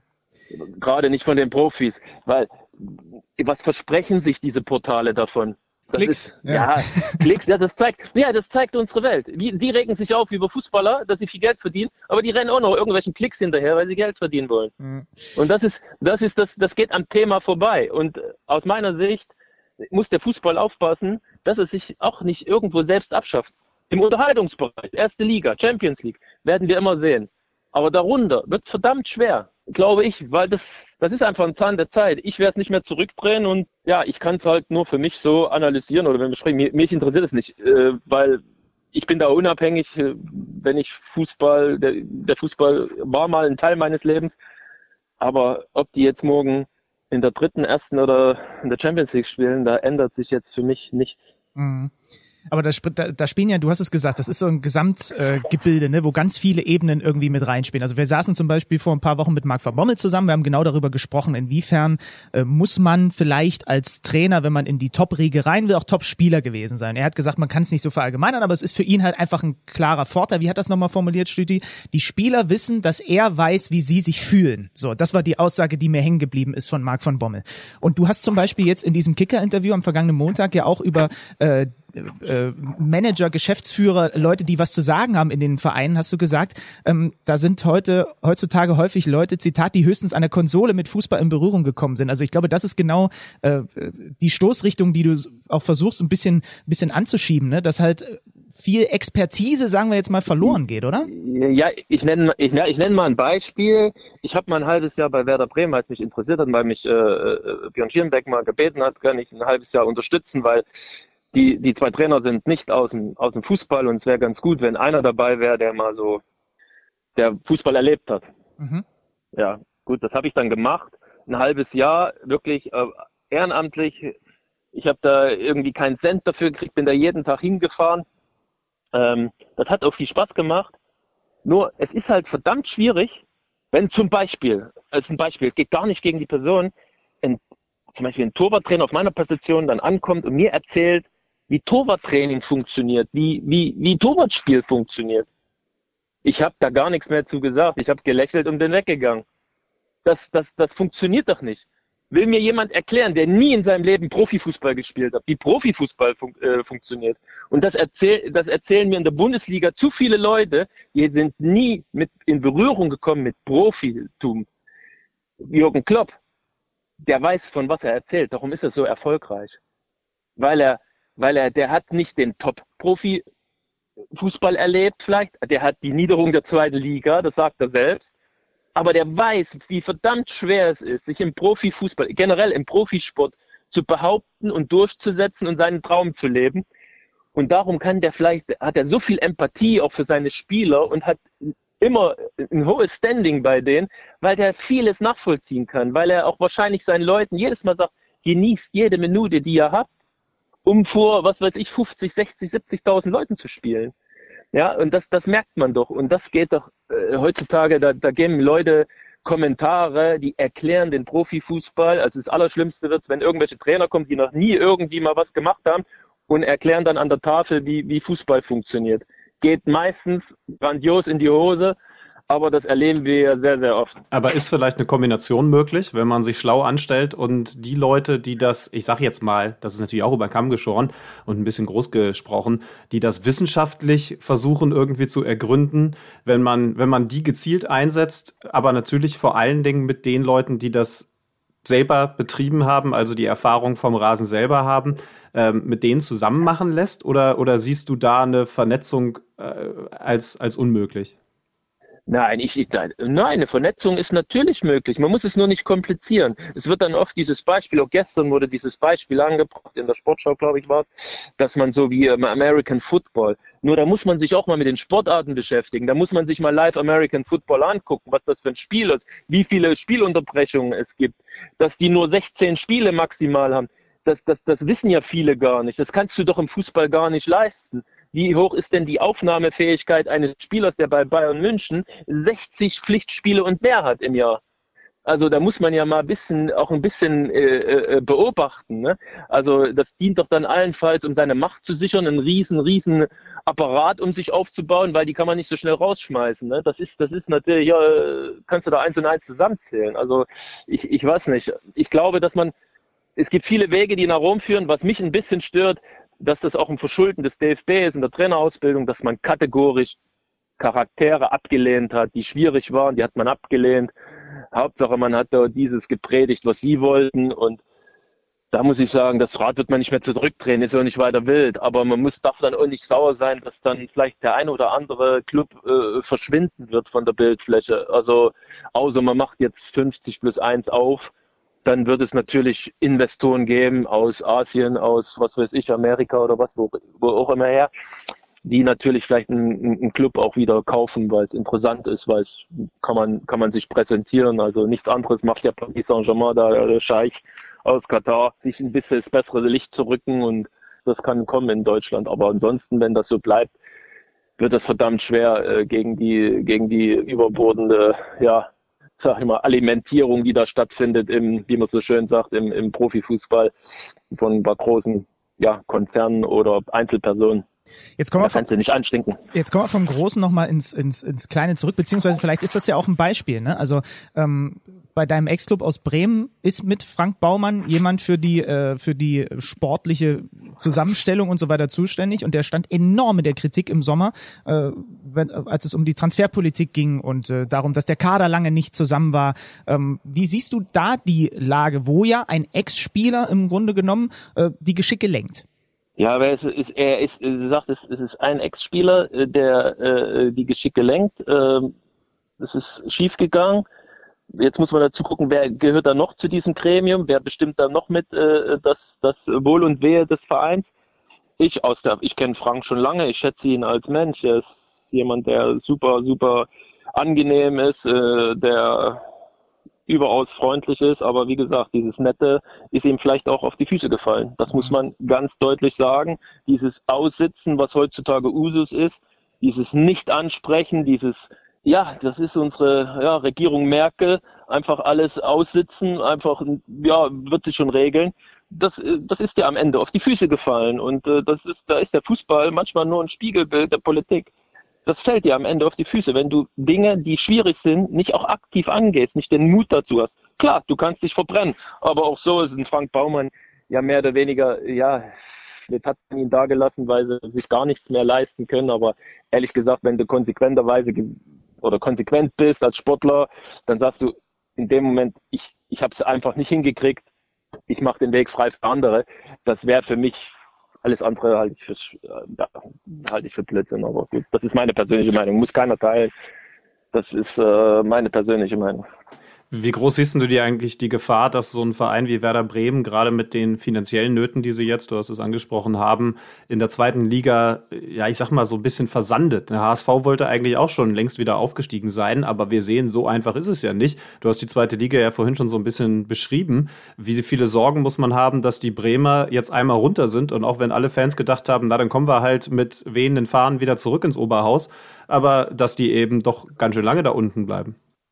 Ja, da sieht man ja, äh, wie, wie, wie, wie viele schreien nach einer Umverteilung von Geldern. Das ist das eine. Und das andere ist, dass du natürlich in der zweiten Liga Mannschaften hast, die spielen da schon seit ein paar Jahren. Ja, wir werden es wahrscheinlich auch dieses Jahr wieder erleben, dass es eine Überraschungsmannschaft gibt, äh, die sich da oben festsetzt, egal ob es Paderborn oder, oder Regensburg ist. Irgendeine wird es geben, die wird sich da festsetzen, weil die haben keinen Druck, ob die aufsteigen oder nicht aufsteigen. Das ist egal. Es ist eine Riesenchance für die. Und wenn die die großen die vermeintlichen Aufstiegsfavoriten ärgern können, äh, dann machen die das. Und äh, ja, beim HSV, bei Schalke oder bei, bei Werder, da ist natürlich die Erwartungshaltung da aufzusteigen. Und kannst du die immer erfüllen? Also äh, pff, das ist die Frage. Werder äh, hat schon die Saison angefangen und redet dann über Verkäufe und Zukäufe. Nur was kriegst du denn jetzt noch auf dem Markt, was, was, was Sinn macht? Ja, ähm, das ist halt aus meiner Sicht schwierig. Ne? Und man sieht das auch, dass sie, sie haben durchaus gute Spieler, Werder Bremen, aber es irgendwie, es, es sieht nicht homogen aus. Frank, sag mal, mich interessiert eine Sache. Ähm, du hast vorhin ja schon gesagt, was sich da entwickelt hat und dass das eben deiner Meinung nach alles andere als gut zu bewerten ist mit den Nachwuchsleistungszentren, wo da eben sehr viel an den Spielern rumgeschliffen wird. Glaubst du eigentlich, dass du als Profi, wenn du jetzt aus der Jugend hochkommen würdest, den Weg gehen könntest, den du gegangen bist, Richtung erfolgreicher Bundesliga-Torhüter, oder wärst du heutzutage äh, durchs Raster gefallen? Mich, mich hätten sie schon längst aussortiert. Ich wäre viel, zu, viel, ich wäre viel zu unangenehm gewesen. Das, äh, da muss man, muss man sagen, das ist, das ist heutzutage echt schwer für die Jungs. Da muss man echt eine Lanze brechen. Da, äh, da, da, da schottet man sich schnell ab und macht seinen Kram, lebt in seiner Welt weil alles, was du dann sagst, wird ja gegen dich verwandt. Also ich meine, das habe ich auch schon zu, meiner Zeit, hast dich für andere eingesetzt, hat, dankt dir keiner. Das ist halt, das ist, ist ein hartes Geschäft, ne? Punkt. Das ist ein hartes Geschäft, Profi da sein und da muss man gucken, dass man die Zeit, die man hat, optimal nutzt und der Rest darf dich nicht so viel interessieren, schon gar nicht in der heutigen Zeit. Es wird dir, wird dir sowieso nicht gedankt. Wenn man auf deine Karriere guckt, da, war, da waren so viele verschiedene Aspekte dabei, äh, bei den Bremern, äh, bei Schalke, beim HSV. Du hast schon gesagt, du lebst äh, nicht so sehr in der Vergangenheit. Mach für mich trotzdem vielleicht noch mal einen kleinen Abstecher. Was war denn eigentlich die schönste Zeit in der Karriere, weil da ja so viel Verschiedenes irgendwie dann doch abgebildet wurde über die verschiedenen Jahre? Ach, das muss man, das muss man so ein bisschen differenzieren. Also ich sag mal, ich bin nach Bremen gegangen 1992 äh, mit der Maßgabe, ja, da wollte er unbedingt Bundesligaspieler werden und dachte, man kriegt da so eine Chance mit Leistung. Da kann man sich, da wurde ich eines Besseren belehrt, weil, weil Rehagel natürlich, Rehagel, da musstest du erstmal irgendwie, da gab es ein, zwei Ausnahmen, aber eigentlich musstest du erstmal einen grauen Bart haben, bevor du da rankommst. Also da gab es ganz klare Hierarchien. Ich will nicht sagen, dass das falsch ist, aber ja, äh, das, das ist ja, hat sich ja heute geändert. Und dann habe ich eine lange Zeit, wo es auch wirklich Situationen gab, äh, wo du echt am Boden warst, wo du sagst, boah, ja, wo es auf der Kippe war, geklappt das denn mit Profifußball, aber trotzdem durchgebissen und am Ende hat es dann doch noch geklappt. Ähm, da wären viele, glaube ich, schon, hätten den Verein gelassen oder deren Berater hätten gesagt, du musst jetzt woanders hingehen. Äh, ich glaube, dass das auch vielen fehlt, sich einfach durchzubeißen, auch mal zwei, drei saure Jahre mitzunehmen. Ähm, da wird heute viel zu schnell die Flinte ins Korn geworfen. Und ja, wie gesagt, um darauf zurückzukommen, dann habe ich ja das geschafft, gespielt. Dann gab es äh, eine Halbserie, weil Olli verletzt war. Dann, dann gab es wieder eine lange Durststrecke und dann, ja, 98 war es auch schwierig. Da kamen dann viele, viele Trainer. Äh, Mackert, äh, ja, ich habe dann gespielt, dann hat er mich da mal rausgenommen. Dann, aber danach, als ich wieder reinkam, lief das, war es ein Selbstläufer. Wir sind ja noch Pokalsieger geworden. Das war eine super, super schöne Zeit.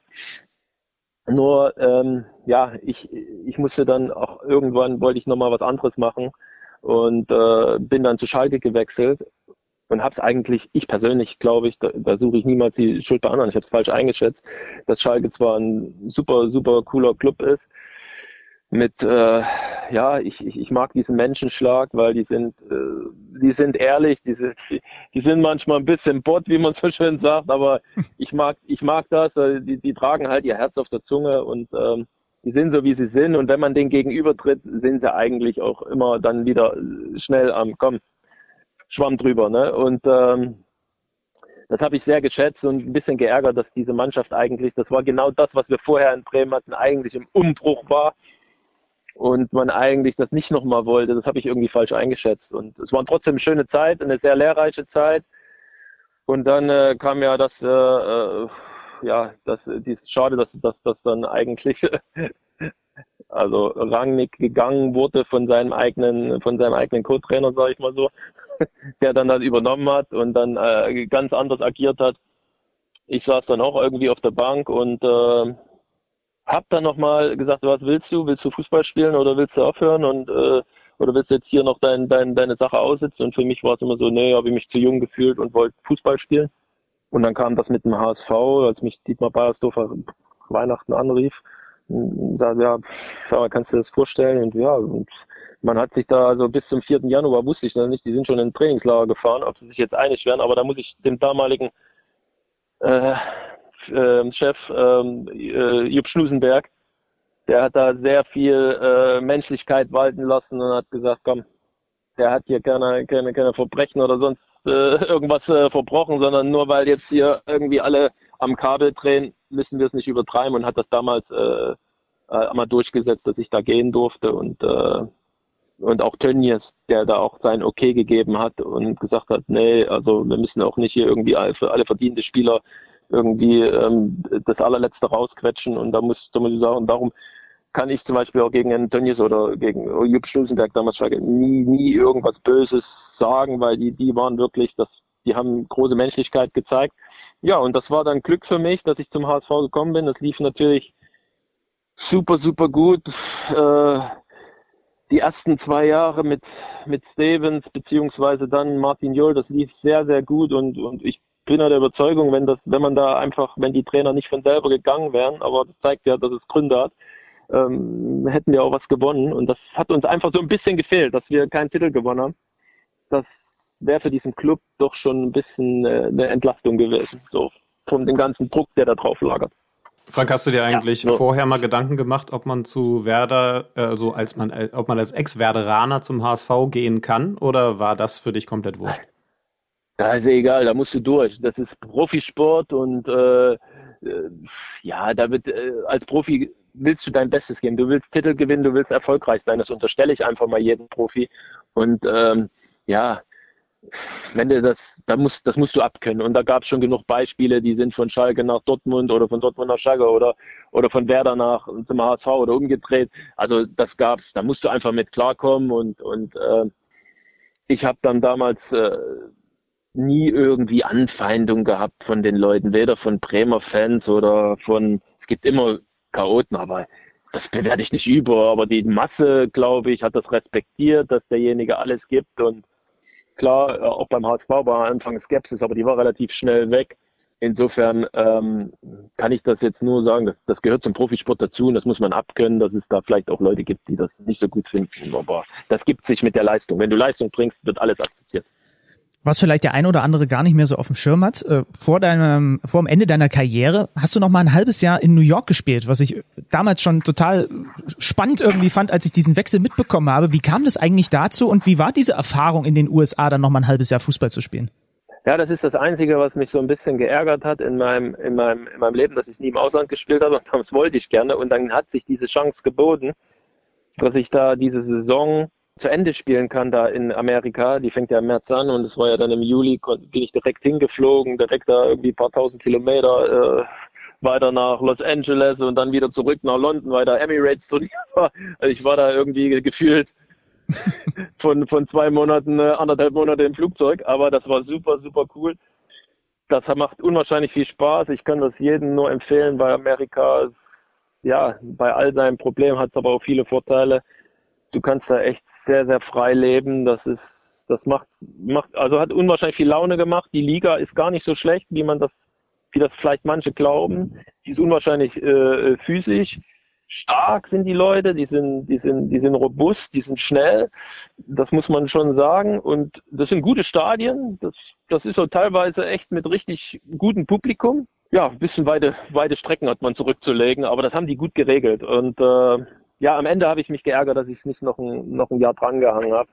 Ähm, das war sehr, sehr ärgerlich. Äh, Im Nachhinein so das Einzige, wo ich mich so ein bisschen drüber ärgere, dass ich nicht dort geblieben bin, weil das ist, äh, der Lifestyle gefällt mir irgendwie in, in Amerika. Es geht keinem, keiner reglementiert dich so sehr. Es, ja, du weißt, es gibt da und da, darfst du das und das nicht machen, aber das lernst du. Das Land ist so groß und äh, der Fußball ist nicht so schlecht, wie, wie er manchmal so vielleicht dargestellt wird. Also ja, also ich fand es sehr, sehr gut. Mittlerweile hast du dich dann anderen Sachen gewidmet, unter anderem oder vor allem der Pferdezucht. Jetzt muss ich aber abschließend doch noch einmal fragen, wenn man dir jetzt so zuhört, juckt's manchmal, kribbelt's oder ist da was in deinem Kopf, dass du vielleicht doch doch mal irgendwann, in welcher Funktion auch immer, in den Profifußball zurückkehrst?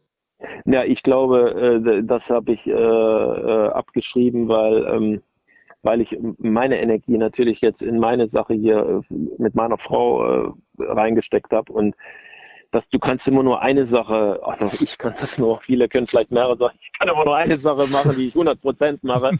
Und äh, das nimmt hier sehr, sehr viel Zeit äh, ein. Und es, ich, ich sag mal so, im Fußball musst du ja eine gewinste Konstellation haben, damit du eine Chance hast, überhaupt etwas zu verändern oder zu bewegen. Entweder hast du einen Investor oder ein Verein ist so am Boden, dass sie gar niemanden mehr finden. Also so damals vielleicht wie bei Borussia Dortmund jetzt mal als Beispiel, und Watzke, Agi äh, Watzke sagt ja, okay, ich wäre nie da gewesen, wenn Borussia Dortmund äh, nicht, wenn sie nicht kurz vor Insolvenz waren. Ne? Also ja. das sind so diese zwei Sachen und das sehe ich im Moment nicht und äh, von daher, ich beschäftige mich nicht damit. Also ich gucke mir das an, aber ich merke ja selber, auch so ein Derby, ich bin da, ich gucke mir das aus fußballerischer Sicht an und guck mal so, was die da machen. Aber ich bin nicht jetzt so, dass ich mich da total drauf einlasse, weil ich habe genug andere Dinge zu erledigen. Und äh, ja, es ist auch ganz schön, dass äh, wir im Fußball, ja damals, du lernst es zu schätzen im Fußball, du lebst in so einer Scheinwelt, wo, wo alles sehr, sehr goldig aussieht. Äh, Im normalen Leben ist es schon ein Zacken schärfer und ein Stück schwerer, auch, auch Geld zu verdienen oder auch, äh, ich sag mal, wir sind ja größtenteils selbstständig, dass wir, dass, dass du deine Sachen alle, alle so zu deiner Zufriedenheit geregelt kriegst. Das ist, das ist ja ein Stück weit schwerer. Es macht sehr, sehr viel Spaß, gerade der, also für mich mit der, der Umgang mit, mit, mit Tieren. Das macht, das macht extrem viel Spaß. Du lernst unwahrscheinlich jeden Tag wieder neu dazu. Und von daher für mich äh, gibt es keinen Grund, irgendwas daran zu ändern. Also können wir festhalten, es geht dir gut, du hast dich umorientiert und ich glaube, nicht, nicht, nicht völlig krass emotional mit dem ein oder anderen Verein verbunden zu sein, das kann auch sehr, sehr gesund sein. Also äh, lieben Dank, Frank, für deine Worte, für das Gespräch und natürlich alles Gute für die Zukunft. Ja, danke. Liebe Grüße und bis bald. Tschüssi. Ja, danke, ne? Okay, tschüss.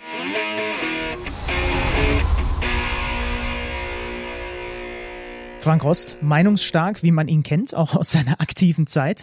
Lass uns vielleicht noch kurz, also er hat es ja selber schon skizziert, mal einen Blick auf die Tabelle in der zweiten Liga werfen. Das ist ja nach sieben Spieltagen dann doch vielleicht jetzt schon, naja, zumindest ein bisschen aussagekräftig. Ganz oben grüßen wirklich der SC Paderborn und der SSV Jan Regensburg. Über den SC Paderborn kann ich sagen, ähm, dass ich glaube, dass sie den perfekten Ersatzmann für Steffen Baumgart gefunden haben, wenn es denn den gibt. Denn Lukas Kwasniok, ich habe den mehrfach auch im Interview gehabt äh, in der dritten Liga damals noch, unter anderem als er ein Jena-Coach war. Bin auch dann danach noch bei so ein paar Nachwuchsspielen und Turnieren gesehen. Ich glaube, dass der wirklich gut dahin passt, um dieses Erbe so ein bisschen fortzusetzen. Und ich meine, jetzt starten sie mal schön mit einem Zweier-Punkteschnitt, ne? 14 Punkte aus den ersten äh, sieben Spielen. Grüßen dann tatsächlich mit dem SSV Jan Regensburg von ganz oben. Wir haben es mit Frank gerade schon thematisiert, ne? Also du musst dann schon ein bisschen scrollen. Der HSV kommt dann auf der 6, Bremen kommt auf der 8, Schalke kommt auf der 11, Hannover und Düsseldorf rennen da auch noch rum in der Liga. Es ist einfach kein Selbstläufer in der zweiten Liga auch nur ansatzweise irgendwie planen zu können, dass man sofort wieder hochgeht oder dass man in die Bundesliga aufsteigt. Das gibt es einfach in dieser Liga nicht. Wobei man dann schon auch noch dazu fügen muss, dass die Abstände noch nicht groß sind. Also für, für eigentlich alle großen Vereine ist definitiv der Aufstieg ja, noch drin, ist da viel zu klein gesagt. Also in absolut greifbarer Nähe. Also es, es, es bleibt eng und wir können auch schon mal so ein bisschen ankündigen, dass wir da in den nächsten Wochen nochmal genauer drauf schauen. Also wir, wir haben so ein bisschen Planung gemacht. Das äh, ist fast untypisch für uns, was so die Gäste in den nächsten Wochen angeht. Und ich kann sagen, da werden wir auch nochmal tief in die zweite Liga abtauchen. Und ich glaube, es wird wieder sehr, sehr gut. Mhm. Das war jetzt ein kleiner Spoiler. Ja, du hast recht. Also wenn zwischen dem ersten und dem zwölften vier Punkte liegen, dann sind die Abstände nicht groß. Ne? Oder zwischen dem ersten und dem dreizehnten zwei Siege, dann ist das tatsächlich einfach alles noch sehr, sehr eng beisammen. Das stimmt ja. schon. Ja, übrigens, ich kann, wenn wir gerade bei Planung sind, äh, einmal kurz Eigenwerbung machen. Es wird eine neue Show geben bei uns. ähm, wir haben den Namen vorhin schon einmal gehört von Frank Rost. Ralf Rangnick, ihr werdet es mitbekommen haben, neuer Experte bei uns und wir arbeiten gerade fieberhaft an der ersten Sendung der gemeinsamen Show Schlüter-Rangnick mit äh, ganz, ganz großer Prominenz. Ich bin total gespannt. Ich habe nachher noch einen Call dazu. Also äh, versucht euch schon mal so ein bisschen zu markieren. Anfang nächster Woche gibt es äh, Decoded, neues Format. Wir nehmen immer einen großen Verein unter die Lupe und zwar so, wie ich glaube, man kann es echt sagen, das bis jetzt noch nicht stattgefunden hat, nämlich aus allen möglichen Perspektiven. Also nicht nur, was machen die da auf dem Feld taktisch für tolle Sachen, das auch, weil Ralf Rangnick natürlich ein Gott ist in diesem Bereich, aber eben auch aus anderen Blickrichtungen, was die Fans angeht, was das Kadermanagement angeht und so. Ich bin tierisch gespannt und wie gesagt, wir, wir sprechen da mit ganz, ganz äh, spannenden Leuten aus dem Umfeld oder vielleicht sogar noch mehr drin mit Blick auf den FC Bayern. Also das schon mal vorgemerkt. Und ich bin übrigens am Sonntag im Doppelpass mal wieder mit einem Geschäftsführer von Borussia Dortmund, diesmal Aki Watzke. Klingt spannend, klingt spannend. Apropos Decoded, Schlübenmann, ich würde dich bitten, nochmal äh, deine müden Knochen einmal aufzuraffen und nochmal eine Etage tiefer zu gehen, denn äh, da wurde auch in Sachen zweite Liga nochmal ordentlich gebuddelt in den letzten Tagen für uns.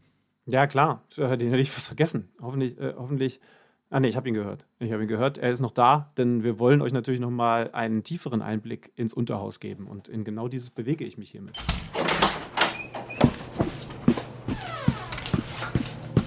Neues aus dem Datenkeller, präsentiert von Tipico Sportwetten. In der zweiten Liga übernahm ja an diesem Spieltag der SC Paderborn die Tabellenführung und damit schaffte der SCP auch gleichzeitig Historisches, denn erstmals überhaupt steht Paderborn in der eingleisigen zweiten Liga am Ende eines Spieltags auf Platz 1 der Tabelle. Zu verdanken haben die Paderborner dies vor allen Dingen ihrer eigenen Offensivstärke, denn mit 16 Toren schoss der SCP nicht nur die meisten Tore der Liga, sondern hat auch seinen Vereinsrekord aus der Saison 2018-19 eingestellt. Damals gab es ebenfalls 16 Tore aus den ersten sieben Spielen und man ist am Ende der Saison aufgestiegen, also vielleicht ein ganz gutes Oben. Kurios ist allerdings, dass trotz aller Offensivstärke der Paderborner sie nur einen durchschnittlichen Ballbesitzanteil von 53,1 Prozent haben und damit aber bereits die Mannschaft mit dem drittmeisten Ballbesitz der Liga sind. Denn nur ein einziges Team in der Liga kommt im Schnitt auf einen Ballbesitzanteil von über 55 Prozent. Das ist der Hamburger SV mit 64,6 Prozent. Der HSV ist auch das einzige Team, das in der Liga pro Spiel mehr als zehn Ballstaffetten hat, die zehn oder mehr Pässe beinhalten. Zum Vergleich, Ingolstadt ist letzter in der Kategorie und hat in der gesamten Saison nur neun Ballstaffetten gehabt, die zehn oder mehr Pässe hatten.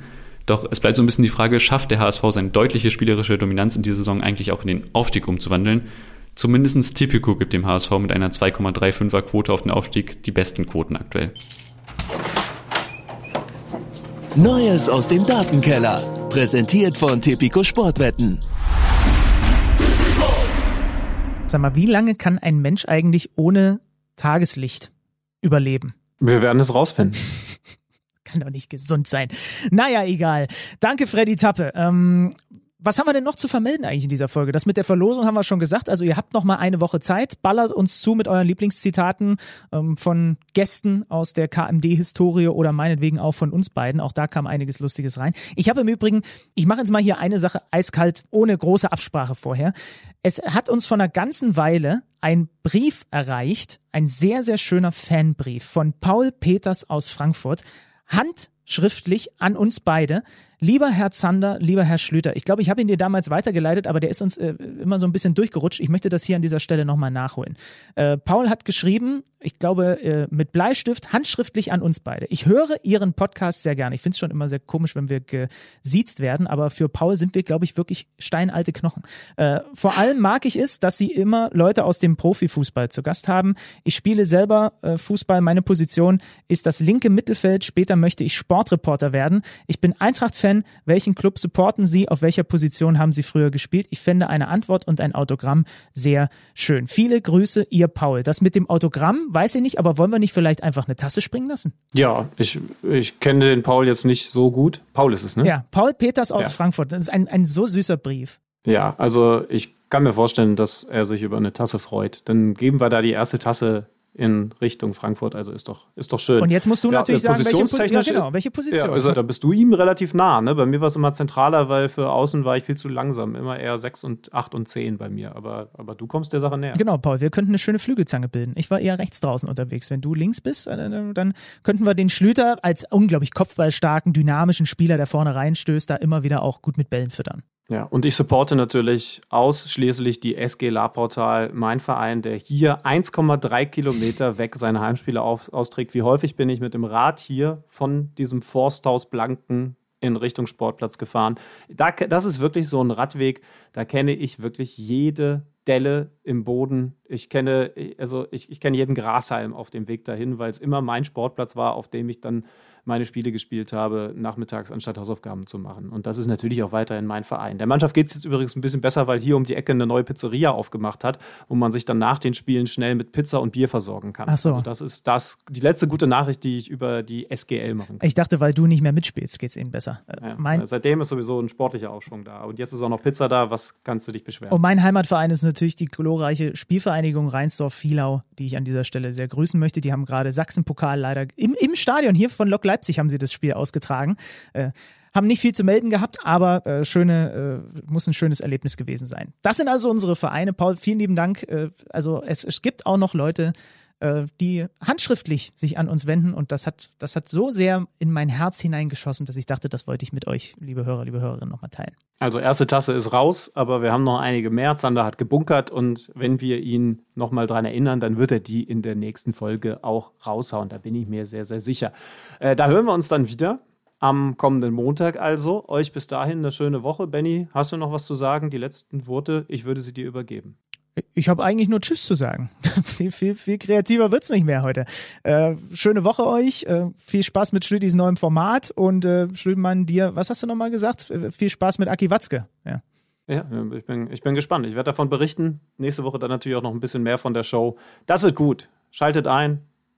KMD, Decoded und alles, wo wir sonst noch so ja, einfach reingelassen werden, weil die Türsteher nicht kräftig genug sind. Bis denn. Ciao. Kicker meets the Zone, der Fußball-Podcast. Präsentiert von Tipico Sportwetten mit Alex Schlüter und Benny Zander.